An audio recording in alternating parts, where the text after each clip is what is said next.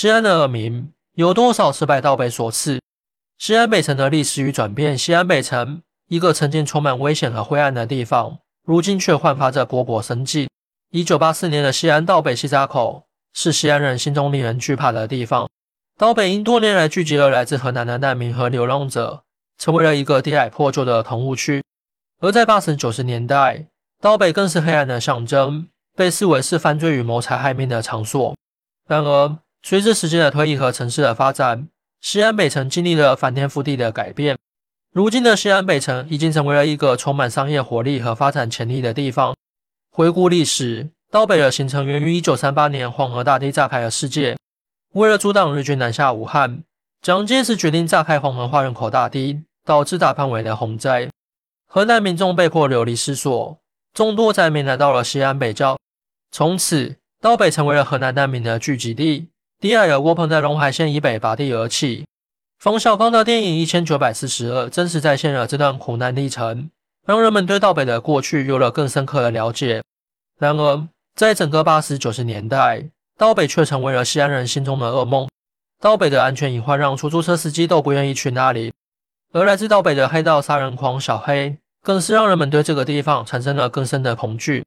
周边地区的宰客、敲诈和小偷事件更加加剧了西安北城的负面形象，给外地人留下了极为恶劣的印象。电视连续剧《西安大追捕》进一步传播了这个地方的恶名，使人们对西安治安的评价更加负面。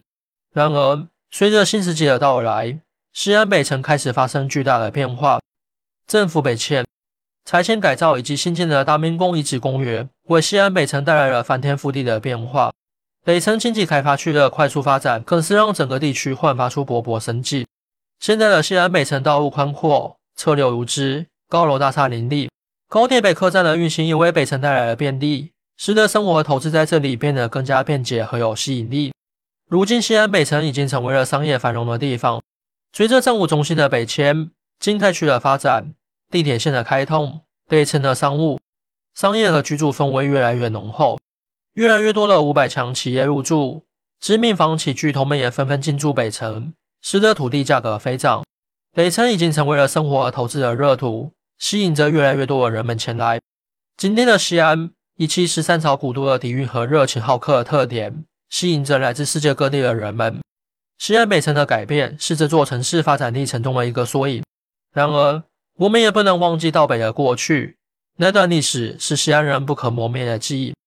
正如上海的老谚语所说：“你要浦西一张床，不要浦东一间房。”我们应该珍惜并记住过去，同时展望未来，继续努力让西安北城变得更加美好。总结起来，西安北城经历了从灰暗到繁华的转变，从一个充满危险和犯罪的地方，到如今的商业繁荣中心。西安北城的发展令人瞩目。我们应该珍惜和记住过去的历史，同时也要展望未来，为西安北城的发展做出贡献。对此，大家有什么看法和观点？请在评论区留言讨论一下吧。